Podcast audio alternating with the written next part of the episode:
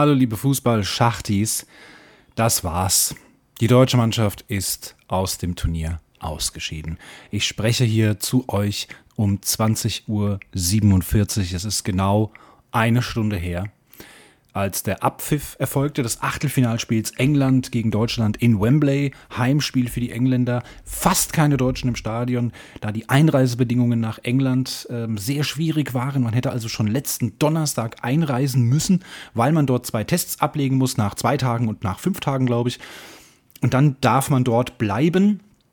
Ähm, für viele natürlich nicht machbar, wenn sie nur dienstags mal eben schnell nach England rüber, nach London, äh, um das Spiel zu sehen. Äh, mit so viel Vorlaufzeit ist natürlich Quatsch. Außerdem hätten sie bei der Rückreise jetzt auch, weil England ein Risikoland ist, äh, zwei Wochen Quarantäne hinnehmen müssen. Deswegen kaum Deutsche im Stadion. Waren natürlich welche da, aber eben nicht so viele. Hat aber jetzt hier auch gar nichts zu heißen. Ja, es lag mit Sicherheit nicht an den Zuschauern.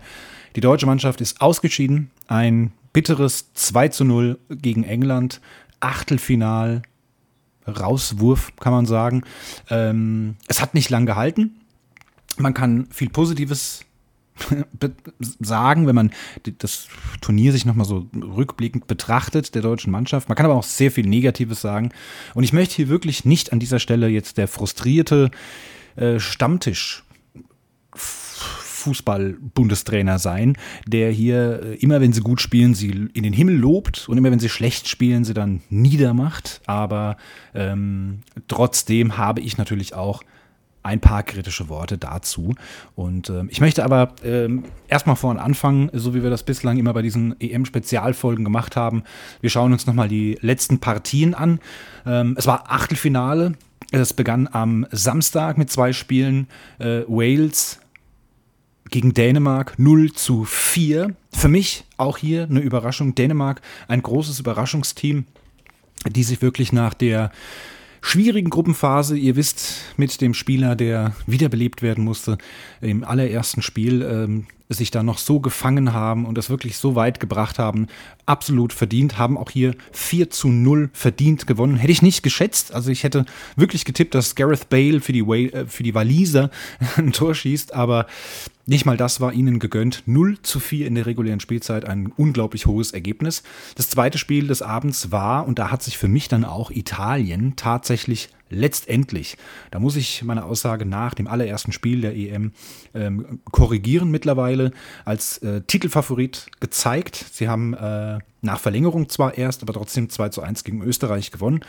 Äh, ich finde, die Italiener haben da eine wahnsinnig gute Leistung gezeigt, sind meines Erachtens nach von Spiel zu Spiel besser geworden. Ich habe am Anfang sehr kritische Worte für die Italiener übrig gehabt, aber sie haben sich wirklich in jedem Spiel jetzt in den beiden anderen Gruppenspielen und jetzt eben hier in dem Achtelfinalspiel deutlich verbessert und zählen für mich jetzt ähm, mit zum großen Favoritenkreis. Auch wenn ich äh, finde, dass bei dieser Europameisterschaft kann man eigentlich überhaupt gar nicht mehr von Favoriten sprechen. Also äh, da kann ich niemandem mehr diese Rolle zuschustern. Sonntag dann also der zweite Spieltag des Achtelfinals. Die Niederlande absolut überraschend gegen Tschechien 0 zu 2 verloren. Hätte ich nicht geglaubt, erinnert euch zurück an meine erste EM-Spezialfolge, in der ich die Niederländer so hoch gelobt habe und gesagt habe, das ist für mich der Favorit schlechthin. Und ihr erstes Spiel war für mich das Spiel überhaupt gegen die Ukraine. Unglaublich. technisch wirklich hochklassig, Weltklasse. Äh, also da habe ich aus dem Schwärmen nicht mehr rausgekommen und haben hier im Achtelfinale mit 0 zu 2 gegen Tschechien verloren. Unfassbar eigentlich.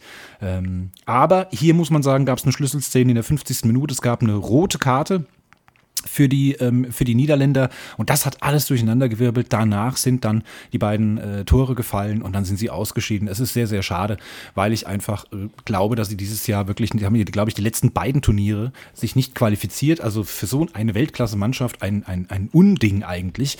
Hätten jetzt hier die Chance gehabt, sich zu rehabilitieren und fliegen dann im Achtelfinale raus, obwohl sie vorher drei Topspiele gemacht haben. Ähm, das Abendspiel 21 Uhr war dann Belgien gegen Portugal. Ein ganz hochklassiges Spiel.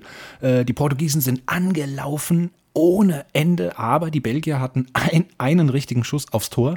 Die äh, ja, Tabellenführer der Weltrangliste seit Jahren, die Belgier, aber bislang eben immer noch ohne großen Titel, haben effizienten Fußball gespielt. Ein Schuss aufs Tor, der war drin. 1 zu 0 Führung noch in der ersten Halbzeit. Die Portugiesen wirklich ähm, die ganze zweite Halbzeit wahnsinnigen Druck aufgebaut, sind angestürmt und angelaufen aufs belgische Tor, haben aber eben nicht getroffen und deswegen ist Portugal der Titelverteidiger raus kann also jetzt, ist noch Europameister, ja, bis zum 11. Juli. Ähm, dann ist der Titel aber definitiv weg und geht in, eine, äh, in ein anderes Land. Ja, am Montag dann, ähm, am gestrigen Abend dann zwei Partien, wirklich unfassbar. Ich hätte nicht geglaubt, dass ich bei dieser EM, bei der ich so viele langweilige Spiele gesehen habe, mit Mannschaften, die scheinbar ist das äh, ja neue Mode, dass man sich nur noch hinten reinstellt und nur noch versucht, keine Gegentore zu kriegen. Und ähm, bei Gegenangriffen, mal so bei so Kontern, Glück hat, vielleicht ein Tor zu machen, ist nicht meine Art, muss ich ganz ehrlich sagen. Ich bin anderen Fußball gewohnt aus den letzten Jahrzehnten. Ähm, nur hinten reinstellen finde ich mega langweilig. Aber dass es so einen Spieltag gibt, ja, Kroatien gegen Spanien 3 zu 3 nach 90 Minuten. Wahnsinn, was da los war. Da hat wirklich der Kessel gekocht. Ja, es ging in die Verlängerung und in dieser Verlängerung macht Spanien noch zwei Bullies zum 3 zu 5. Also es gab sechs Tore schon in der regulären Spielzeit und nochmal zwei, also acht Spiele nach der Verlängerung. Wahnsinn. Es ging nicht ins Elfmeterschießen. Die Spanier haben sich hier gegen Kroatien dann durchgesetzt und sind auch ein Stück weit ihrer eigentlichen Favoritenrolle gerecht geworden, der sie bislang im Turnier meiner, meiner Meinung nach äh, noch nicht gerecht geworden waren zuvor ähm, zählen jetzt aber dann doch zu denen, die man wirklich auf dem Deckel haben muss. Und äh, ja, und dann kam dieses unglaubliche Spiel Frankreich gegen Schweiz. Ähm, also das ist wirklich kaum in Worte zu fassen. Die Schweizer sind hier absolut überraschend als krasser Außenseiter hier angetreten, machen in der 15. Spielminute ein herrliches Kopfballtor durch Seferovic, ich möchte an der Stelle anmerken, das ist ein Ex-Frankfurter Stürmer, ja, bei Eintracht gespielt. Aber ist schon eine Weile her, ist ein paar, ist ein paar Monde her. 1 zu 0, also das überraschende 1 zu 0. Und dann ist natürlich was passiert, dann mussten die Franzosen kommen und das können sie nicht leiden. Das ist nicht so wirklich ihr Ding. Ja, Frankreich macht nicht so gerne das Spiel selbst. Das haben wir erlebt, als wir gegen sie gespielt haben im allerersten Gruppenspiel. Ähm, die stehen lieber hinten drin und lauern auf ihre Chancen, äh, locken die Gegner in eine Falle, möchte ich es mal so nennen, und ähm, schlagen dann blitzschnell zu mit äh, wahnsinnig schnellen Spielern wie zum Beispiel Mbappé. Aber die Schweizer haben hier sich gut durchgesetzt, haben gekämpft, haben einen Willen an den Tag gelegt. Die haben sich eben nicht hinten reingestellt, sondern haben Fußball gespielt. Und dann mussten die Franzosen ab der 15. Minute natürlich was liefern. Sie mussten dann das Spiel äh, an sich reißen. Sie mussten dann spielen, ja, sie mussten dann was machen und nicht nur hinten lauern. Und ähm, es hat sehr lange gedauert und dann gab es plötzlich einen ähm, Elfmeter nochmal für die Schweiz ja, wo man schon denkt, oh Gott, 55. Minute, jetzt haben die so lange das 1 zu 0 gehalten, jetzt kriegen die noch einen Elfmeter, das gibt's ja wohl nicht. Also wenn die jetzt noch das 2-0 machen, ja, dann ist das Ding durch. Frankreich schafft das nicht. Die müssen jetzt mal richtig aus dem Quark kommen und das machen sie einfach. Sie kommen nicht aus dem Quark und dann fliegen die hier raus gegen die Schweiz, muss man sich mal vorstellen. Und was passiert? Rodriguez tritt an und verschießt. Elfmeter verschossen, das war die große Chance, den Sack praktisch vorzeitig zuzumachen schon mal. Ja, eine gute halbe Stunde vor Spielende. Und dann innerhalb von fünf Minuten nach diesem verschossenen Schweizer Elfmeter kommt Weltstar Benzema und macht zwei Tore. Dreht das Spiel zum 2 zu 1. Wirklich unglaublich. Beide Spiele, beide Tore wirklich Weltklasse. Benzema, Weltklasse. Er wurde ja nach fünf Jahren erst kurz vor dem Turnier wieder zur Nationalmannschaft berufen, war viele, viele Jahre gar nicht im Kader. Und das muss man, also das muss man sich wirklich auf der Zunge zergehen lassen. Und dann war klar, ne, okay, da hatten die Schweizer jetzt mal ab der 15. Minute hatten sie jetzt mal hier 40 Minuten ihren Spaß, haben hier mal geführt gegen Frankreich, das sah alles ganz toll aus. Hätten es mit einem Elfmeter noch vergolden können, aber jetzt ist das passiert, was jeder gedacht hat. Der große Favorit Frankreich hat jetzt in fünf Minuten das Spiel gedreht und dann sind die natürlich richtig aufgeblüht. Dann haben die plötzlich angefangen, Fußball zu spielen, haben sich die Bälle zugeschoben, ne? als wäre das hier ein Freundschaftskick. Und dann hat es auch äh, ja, nochmal fast 20 Minuten, Viertelstunde ungefähr gedauert. Und da nimmt sich Pogba, äh, das hätte der sonst, glaube ich, auch nicht gemacht bei einem anderen Spielstand, äh, nimmt er sich da ein Herz, schießt aus 25, 28 Metern, rotzt er das Ding, Entschuldigung, rotzt das Ding aus 25 Metern so derart genau in den Winkel und dann steht es 3-1. Also dann war natürlich alles vorbei. Klar, logisch, ne? dann wusste man, jetzt ist es dann doch so gekommen, wie man es vielleicht im Vorfeld erwartet hätte. Frankreich besiegt die Schweiz mit 3 zu 1, das war ein normales Ergebnis. Gut, in dem Fall haben die Schweizer halt geführt, aber trotzdem, es war so wie erwartet. Pustekuchen, meine lieben Freunde. Und da haben sich die unsere lieben Schweizer Nachbarn haben sich hier nicht unterkriegen lassen. Scheiß drauf, dass nur noch eine Viertelstunde zu spielen ist. In der 81. Minute kommt wieder eine tolle Vorbereitung durch Mbabu und Seferovic hämmert schon wieder ein Kopfball ins Tor 3 zu 2 und tut so, als wäre es jetzt erst die 20. Minute. Ja? Voller Euphorie geht er vor und feiert dieses Tor, was ja auch selten ist, ne? kurz vor Spielende, wenn man dann nur den Anschlusstreffer erzielt. Da feiern nicht jetzt jeder, sondern äh, da versucht man wirklich nochmal was. Aber es sind noch neun Minuten reguläre Spielzeit plus eine eventuelle Nachspielzeit.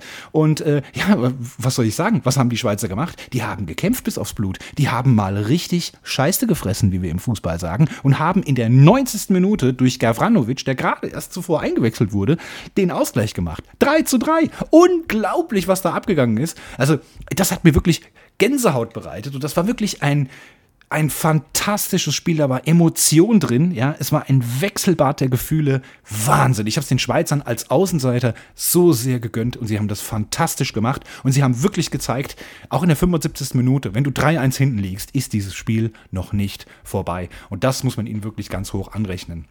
Es ging also mit 3-3 in die Verlängerung, da ist nichts mehr passiert, keine Tore mehr gefallen. Dann geht es ins Elfmeterschießen. Es haben alle, es werden ja erstmal fünf Schützen ausgewählt und auf beiden Seiten haben die ersten vier alle getroffen und, ähm, und dann kommt Mbappé mit dem letzten dieser jeweils fünf Spieler und er hat verschossen. Er hat kein einziges Tor während dieser Europameisterschaft gemacht, galt, gilt natürlich als der Star schlechthin, ist vor drei Jahren, 2018, im, im, Alter von 19 Jahren Weltmeister geworden. Ich empfinde immer, als gäbe es ihn schon zehn Jahre im Weltfußball. Nee, der war vor drei Jahren erst 19. Ja? Der Junge ist jetzt gerade mal 22 und ist schon auf so einem wahnsinnigen Weltniveau, wirklich ganz oben auf dem Zenit angekommen, jetzt schon und hat es bei dieser Europameisterschaft nicht ein einziges Mal geschafft, den Ball hinter die Linie zu drücken.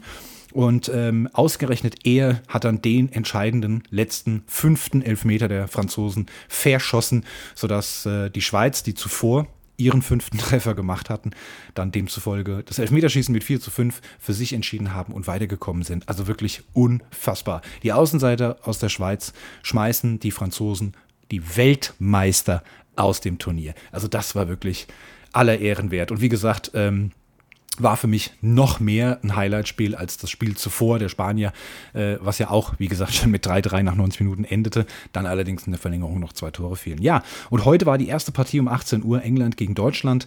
Ähm, ich bin zwar ein bisschen mit gemischten Gefühlen, so ein bisschen ängstlich, muss ich sagen, an die Sache rangegangen, äh, bin auch relativ pünktlich erst zu Hause angekommen. Warum ich, ich habe, glaube ich, die erste Viertelstunde verpasst. Warum ich die verpasst habe, erzähle ich euch in der Freitagsfolge in der regulären. Äh, da gibt es Neuigkeiten und ähm, bin da also, wie gesagt, kurzfristig äh, etwas zu spät gekommen und habe dann schnell noch mein Trikot übergezogen. Und muss ganz ehrlich sagen, und jetzt kommen wir mal zum Spiel. Ich bin äh, noch in der ersten Halbzeit, obwohl ich schon die erste Viertelstunde verpasst habe, bin ich eingepennt. Ne? Und das ist jetzt nicht wirklich gerade ein Qualitätsmerkmal für das deutsche Fußballspiel. Ähm, in so einem wichtigen K.O.-Spiel, ja, dass ich da einfach wegpenne. Äh, klar, war ich müde, früh wach, äh, hatte Stress, also alles klar. Ne? Aber dass ich bei so einem wichtigen Spiel der deutschen Nationalmannschaft wegpenne, also das ist mir auch noch nie passiert. Und ich glaube, das ist wirklich, äh, was ich mit Qualitätsmerkmal meine, ein unglaubliches, langweiliges Spiel der deutschen Mannschaft gesehen zu haben. Ja, es war unfassbar langweilig. Die ähm, haben viele andere was anderes gesagt. Ne? Die haben gekämpft, die haben gefightet. Ich habe das nicht gesehen. Sorry. Also ich habe es auch heute getwittert. Äh, die deutschen Spielzüge dauern länger als der deutsche Impffortschritt. Respekt, das will schon was heißen. Ja, weil ähm, alles, was ich und das habe ich leider, habe ich diese Parallelen auch im Frankreich-Spiel und im Ungarn-Spiel gesehen. Ähm, da geht der Ball also von Hummels, spielt erstmal zu Rüdiger. Ja. Rüdiger spielt zu Gosen, zu Gosen, ah, kommt ein Gegenspieler, spielt Gosens wieder zu Rüdiger, Rüdiger zu Hummels. Ja. Hummels guckt ein bisschen, spielt zu Neuer, ja. Neuer wieder zu Hummels, Hummels spielt zu Kimmich. Kimmich spielt zu Hummels, Hummels wieder zu Rüdiger. Es ist zum Kotzen langweilig. Was ist das für eine neue Fußballart? Was ist das für eine neue Ära, die sich da in der deutschen Nationalmannschaft ergibt? Das kannst du dir nicht mit angucken. Und das habe ich neulich schon mal in der Folge gesagt. Ich kann mir das nicht auf Dauer anschauen über 90 Minuten. Ich habe dann angefangen mit dem Handy zu spielen, Twitter zu gucken, irgendwelche Apps. Dann habe ich den Mitgliedsausweis von der Eintracht gesucht. Dann ist mir aufgefallen, finde ich gar nicht mehr. Wo ist eigentlich der neue? Da habe ich so eine neue App. Äh, da ist der noch gar nicht hinterlegt. Äh, so ein Quatsch habe ich gemacht. Ich habe gar nicht mehr richtig hingeschaut, weil es unfassbar langweiliger Fußball war. Sorry, aber das ist äh, nicht vergleichbar zu dem, was ich von einer deutschen Nationalmannschaft gewohnt bin. Und das haben wir gegen Frankreich gezeigt, diese Drecksleistung. Ja? Das haben wir gegen Ungarn gezeigt und das haben wir heute gegen England gezeigt. Und es reicht nicht, einen Pass nur dann zu spielen, wenn er absolut safe auch wirklich ankommt. Ne? Ansonsten, wenn du dir unsicher bist, dass der Pass eventuell vielleicht nicht ankommen könnte, dann spiel lieber wieder zurück. Ja? Das kann doch nicht wahr sein. Wir haben in der 75. Minute das Gegentor äh, äh, bekommen, in der 77. Minute, nee, Quatsch. Nee, 75 Minute, genau. 75. Minute das Tor, das Tor von Raheem Sterling äh, durch einen Rechtsschuss. Ähm, gut gemacht. Dann war aber noch eine Viertelstunde Zeit. Ja, es war noch eine Viertelstunde Zeit für die deutsche Mannschaft. Und sie haben es geschafft, von diesen 15 regulären Spielminuten bis zur 90. haben sie von 15 Minuten zwölf Minuten den Ball locker in der eigenen Hälfte hin und her geschoben. Sorry, aber das kann's doch wohl nicht wahr sein. Habt ihr gestern das Schweiz-Spiel gesehen? Muss ich jetzt mal ganz ehrlich fragen. Habt ihr das Schweiz-Spiel gesehen?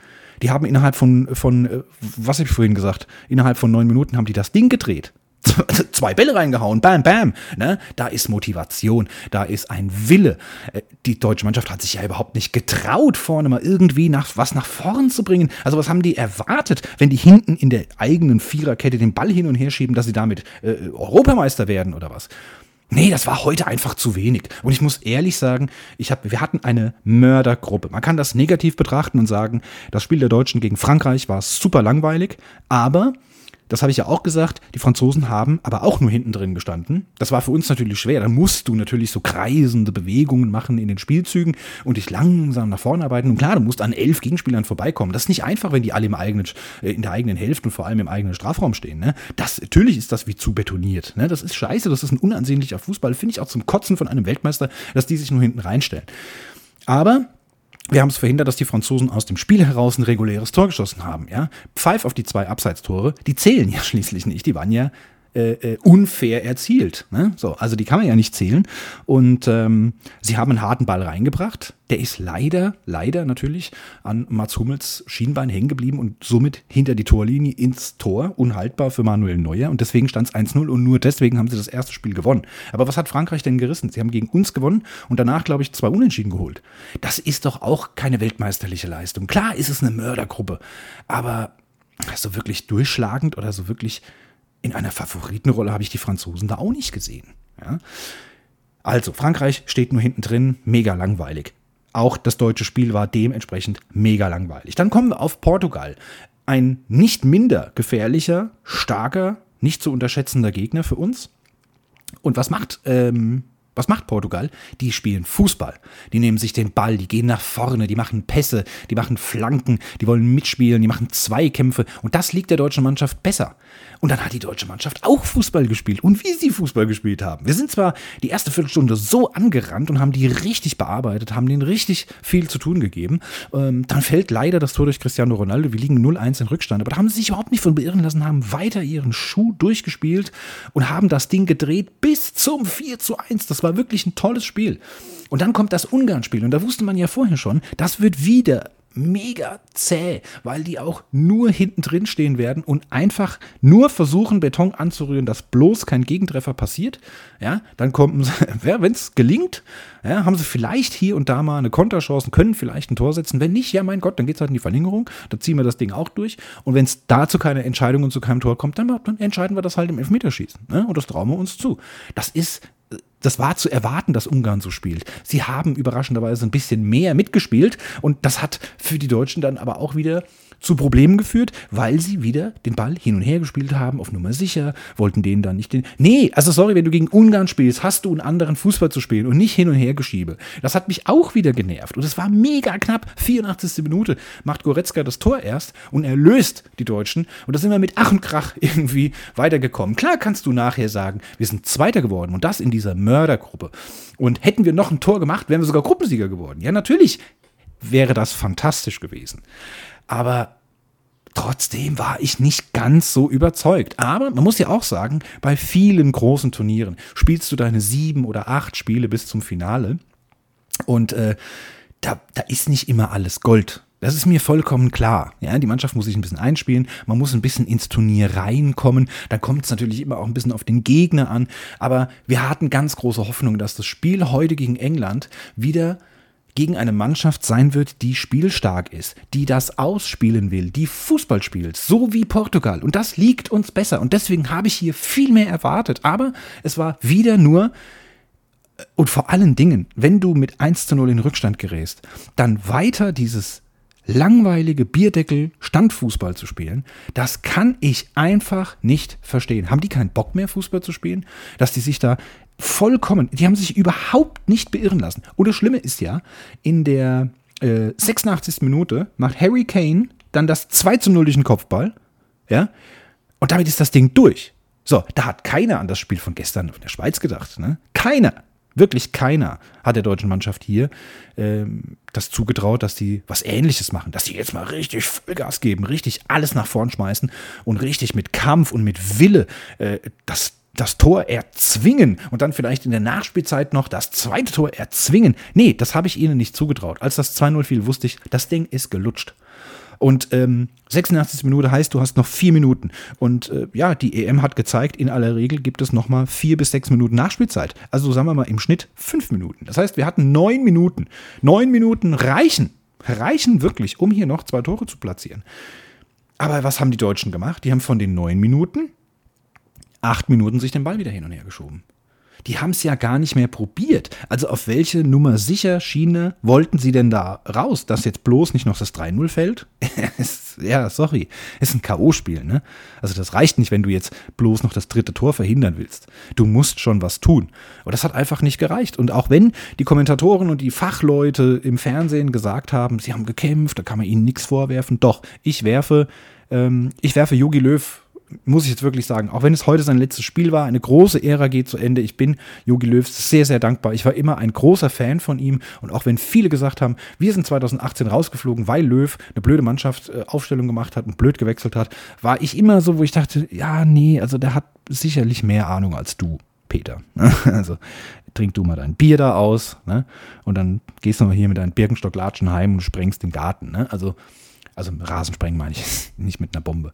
Ähm, also da, da habe ich immer zum Bundestrainer gehalten. Aber ich verstehe die Taktik nicht und die, äh, da gehe ich jetzt einfach mal von aus. Das kommt ja von ihm, dass er sagt, Nummer sicher, ne? spielt lieber nochmal den Ball zurück, ne? lieber nochmal hin und her geschoben, lieber nochmal zurück zu Manu. Und das geht einfach nicht. Das ist nicht mein Fußball, das gefällt mir nicht. Und hätten wir einen Vollgas-Fußball gespielt wie gegen Portugal, hätten wir hier Chancen gehabt. Das war meine große Hoffnung. Aber sie haben, wie gesagt, einen Fußballstil wieder an den Tag gelegt, wie schon zuvor gegen Frankreich und gegen Ungarn und das hat jetzt letztendlich dann einfach nicht mehr gelangt. Die Engländer, das habe ich auch vorher gesagt, haben sich verjüngt, haben aber zwar sehr viele junge Spieler, wenn es mich nicht täuscht, ist es sogar die jüngste Mannschaft des Turniers, haben aber dafür diese jungen Spieler die, die sind alle sehr, sehr erfahren. Die spielen alle in der Champions League, in der Euro League, in der Premier League in, in, in England. Also das sind wirklich hochkarätige Spieler oder auch in anderen europäischen Ligen, äh, wo sie überall zu finden sind. Da ist wirklich richtig Qualität dahinter. Das ist eine Mannschaft, die wirklich eine tolle Zukunft vor sich hat. Das muss man wirklich so sagen. Und äh, haben mich aber trotzdem in der, in der Gruppenphase so ein bisschen enttäuscht. Also es war letztlich dann doch. Ähm, klar, was sie gemacht haben. Ne? Sie haben wirklich, äh, ähm, glaube ich, nie jetzt wirklich so, dass man sagen kann, uiuiui, das war aber huiuiui. Ne? Ganz schön knapp, England. Ne? Da habt ihr euch aber durchgemogelt, äh, gemuggelt. Ne? nee, muss man sagen, äh, sie haben das schon relativ souverän gemacht und ich glaube auch hier, dass sich England von Spiel zu Spiel gesteigert hat. Und äh, ja, es war heute natürlich ein Klassiker. Ne? England gegen Deutschland ist natürlich äh, äh, schon aus der Historie ein, ein absoluter Klassiker. Und äh, sie haben heute verdient 2-0 gewonnen. Das muss man einfach neidlos anerkennen. Sie haben das gemacht, was wir nicht gemacht haben. Sie haben nach vorn gespielt, haben sich Chancen erarbeitet und haben die Chancen gemacht. Ne? Jetzt hatte ja nach dem 1-0 in der ähm, 75. Minute hatte Müller kurz danach eine Riesenchance. Ja? Ein Konter ähm, war Ballverlust, ich glaube sogar von Harry Kane, wenn mich nicht alles oder von Sterling. Einer von den beiden Torschützen, glaube ich, hat den Ball verloren. Sterling war es.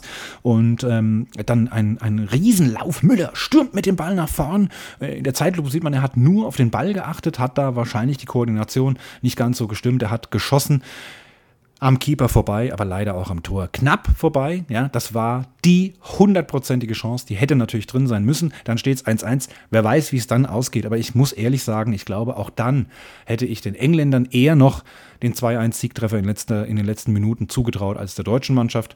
Oder dass es dann irgendwie in, in die Verlängerung geht. Also man muss wirklich sagen, ähm, so wie Deutschland gespielt hat bei diesem Turnier, finde ich, hat es eben nicht gereicht. Ne? Ich hatte schon diesen Verdacht nach dem Frankreich-Spiel, aber dann weißt du, okay, ist der Weltmeister, ist die beste Mannschaft der Welt. Also, ne, da habe ich mir jetzt ein bisschen schön geredet noch und gesagt, ey, das war wirklich, also die haben kein reguläres Tor geschossen, super. Ne? Dann haben wir gegen Portugal gespielt, den Europameister, ein ähnlich schwerer Gegner. Und da haben wir wirklich ein riesen Fußballfest gefeiert. Ne? Also das war ja schon wirklich mega. Und das, was dann am letzten Spieltag gegen Ungarn nochmal so unglaublich schwer tun, da habe ich gedacht, uiuiuiui. Ui, ui. Und Basti Schweiger hat es ja auch gesagt, nicht nur ich, ne? auch der Basti hat es auch gesagt. Ähm, das, nee, Quatsch, war gar nicht der Basti. Ähm, es war Per Mertesacker. Genau, Per Mertesacker. Entschuldigung, Per Mertesacker ähm, hat es ja auch gesagt, es sind viele, viele Sachen, die noch nicht so gut laufen. Und von der Leistung her reicht das auf keinen Fall, um gegen England zu bestehen. Und Per Mertesacker muss es wissen. Er hat viele Jahre in der Premier League äh, gespielt und ist jetzt auch in England beschäftigt. Ja, baut dort Jugendmannschaften auf. Bei Arsenal, glaube ich, ist er. Ich weiß es jetzt gar nicht. Tut jetzt auch nichts zur Sache, aber der kennt den englischen Fußball sehr, sehr gut. Und der hat es prophezeit, dass die Mannschaft, so wie sie da aufgelaufen ist und mit dieser Art und Weise Fußball zu spielen, äh, wird es gegen England nicht reichen. Und da dachte ich noch, naja, also, die haben sich jetzt auch nicht mit Ruhe bekleckert. Ne? Jetzt wart erstmal ab, Kollege. Aber es hat sich bewahrheitet. Also, 2 zu 0. Die deutsche Mannschaft verdient rausgeflogen nach ähm, 90 Minuten. Es gab keine Verlängerung, es gab kein Elfmeterschießen. Es war das letzte Spiel unter der Ära Joachim Löw und es wird mit Sicherheit auch noch, ähm, gerade auch wenn man in Hinblick nochmal auf die Weltmeisterschaft 2018 mit diesem, mit diesem fatalen Ausscheiden in der Gruppenphase als amtierender Weltmeister, ähm, da gab es ja schon so ein bisschen einen Umbruch. Letztlich, glaube ich, ist es aber auch so ein, ja, zeigt es auch so ein bisschen, dass, dass Löw da keine Alternativen hatte und, und deswegen dann die, die rausgeschmissenen, nicht mehr nominierten, nicht mehr äh, berücksichtigten Müller und Hummels dann doch nochmal zurückgeholt hat, kurz vorm Turnier eigentlich, ja. Und was auch wichtig war, die haben ein gutes Turnier gespielt. Müller ist kein Europameisterschaftstorschütze, äh, ja, hat noch nie bei einer EM getroffen, bei einer WM allerdings schon sehr oft, ja. Also da ist er wirklich, da zählt er immer zu den Top-Scorern, zu den Top-Torjägern. Aber bei einer EM eben noch nie ein Tor gemacht und heute ja auch die Riesenchance für leider vergeben. Ähm, aber das zeigt natürlich auch, wenn ich so zwei alte Hasen nochmal mitnehmen muss, ähm, dass es da irgendwo an Alternativen fehlt. Und ich finde, es ist, ich habe wirklich tolle Spieler gesehen. Harvards zum Beispiel hat mich überzeugt. Ja, den hatte ich vorher nicht so auf dem Deckel. Vielleicht habe ich gesagt, ja, ist ein junger Kerl, ist nach England gegangen. Ja, ist mit Sicherheit ein guter Spieler. Er hat Leverkusen schon, ja, sicher ganz gut gespielt. Ja, okay, jetzt hat er halt Champions League gewonnen. Ja, gut. Ne? Hat er ja auch nicht allein gewonnen. Aber das, was ich jetzt wirklich, ich beobachte ja jetzt nicht den äh, englischen Fußball, Aber das, was ich jetzt bei den, ähm, bei den vier Spielen in dieser EM gesehen habe, hat mir Havertz wirklich sehr gut gefallen. Es gab einmal äh, eine Stelle, an der ich ihn kritisieren musste, weil er sehr überheblich gewirkt hat gegen Ungarn. Das hat mir nicht gefallen. Ähm, heute gegen England, ja, war er eher unauffällig, muss man sagen. Ähm, was persönlich äh, natürlich jetzt schwierig, also Timo Werner ja, ist natürlich ein Wahnsinns schneller Spieler, ein unfassbar torgefährlicher Spieler, der aber, glaube ich, ich übertreibe jetzt ein bisschen, seit einem halben Jahr kein Tor gemacht hat. Ne? Ja, so einen Stürmer brauche ich dann halt auch nicht. Ne? Das ist das Problem der letzten Jahre. Wir haben keine richtigen klassischen Stürmer mehr. Ähm, das fehlt mir so ein bisschen, das ist schade. Dann hatten wir einen mit Timo Werner, so einen richtigen klassischen Neuner, aber dem ist im Moment das Schießpulver ausgegangen. Ja? Der trifft die Bude nicht mehr. Das hat er in England schon das Problem und äh, hat sich in der Nationalmannschaft jetzt auch bewahrheitet. War ja auch oft auf der Bank gesessen, hat also gar nicht äh, jedes Spiel irgendwie über 90 Minuten gemacht. Kimmich hat mir nicht ganz so gut gefallen. Liegt vielleicht auch daran, dass er nicht auf der Sechserposition, sondern eben rechts außen gespielt hat. Ähm, das könnte natürlich taktisch, kann man das jetzt vielleicht Löw vorwerfen. Er hat sich selbst ja auch ein bisschen beschwert, Kimmich. Ähm, weiß ich jetzt nicht so ganz genau. Und was für mich natürlich auch noch ein überragender Spieler war, der wirklich äh, die Erscheinung war, äh, Gosens, ja, spielt bei, äh, spielt in Italien, ist in Deutschland noch gar nicht bekannt, hatte in Deutschland noch gar kein Fußball gespielt, in der ersten oder zweiten Liga oder sonst wo, äh, ist ähm, schon sehr früh nach England ausgewandert, äh, nach Italien ausgewandert, spielt er bei Bergamo, glaube ich, und äh, der ist wirklich hier in diesem Turnier, hat er sich wirklich einen Stammplatz, aber auch absolut verdient. Äh, da muss ich sagen, wirklich, das ist die Entdeckung der deutschen Nationalmannschaft. Mit dem werden wir in den nächsten Jahren noch sehr viel Spaß haben. Und wie es der Bundestrainer Joachim Löw ähm, nach dem Spiel gesagt hat, in, äh, in zwei Jahren, bei der, nee Quatsch, in drei Jahren, nee, warte mal, doch, in drei Jahren, ja, logisch, das ist alles durcheinander durch diese Corona-Verschiebung. In drei Jahren haben wir die Heim-Europameisterschaft 2024 und bis dahin sind die ganzen jungen Spieler auf dem absoluten Höhepunkt ihrer Karriere und da werden wir mit denen auch noch viel Spaß haben. Da gebe ich ihm recht, das ist auch meine große Hoffnung. Außerdem haben wir noch die U21 in der Hinterhand, die ja jetzt vor diesem Turnier der Herren ihr U21 Europameisterschaftsturnier gewonnen haben. Die haben den Pott mit nach Hause gebracht und das ist natürlich auch in Hinblick auf die Zukunft, äh, unsere Zukunft, ja, die werden da auch mit reinrutschen. Aber wir haben ja nächstes Jahr schon eine Weltmeisterschaft und jetzt gibt es natürlich auch noch einen Trainerwechsel und damit natürlich auch ähm, vielleicht einen Systemwechsel. Wir werden es sehen. Äh, Hansi Flick war schon mal äh, in der Nationalmannschaft als Co-Trainer unter Joachim Löw. Jetzt wird er Cheftrainer, Bundestrainer der deutschen Nationalmannschaft. Äh, praktisch ab morgen, kann man sagen, ist er offiziell Bundestrainer. Ja, das wird wahrscheinlich auch irgendwie an den 30.06. gebunden sein.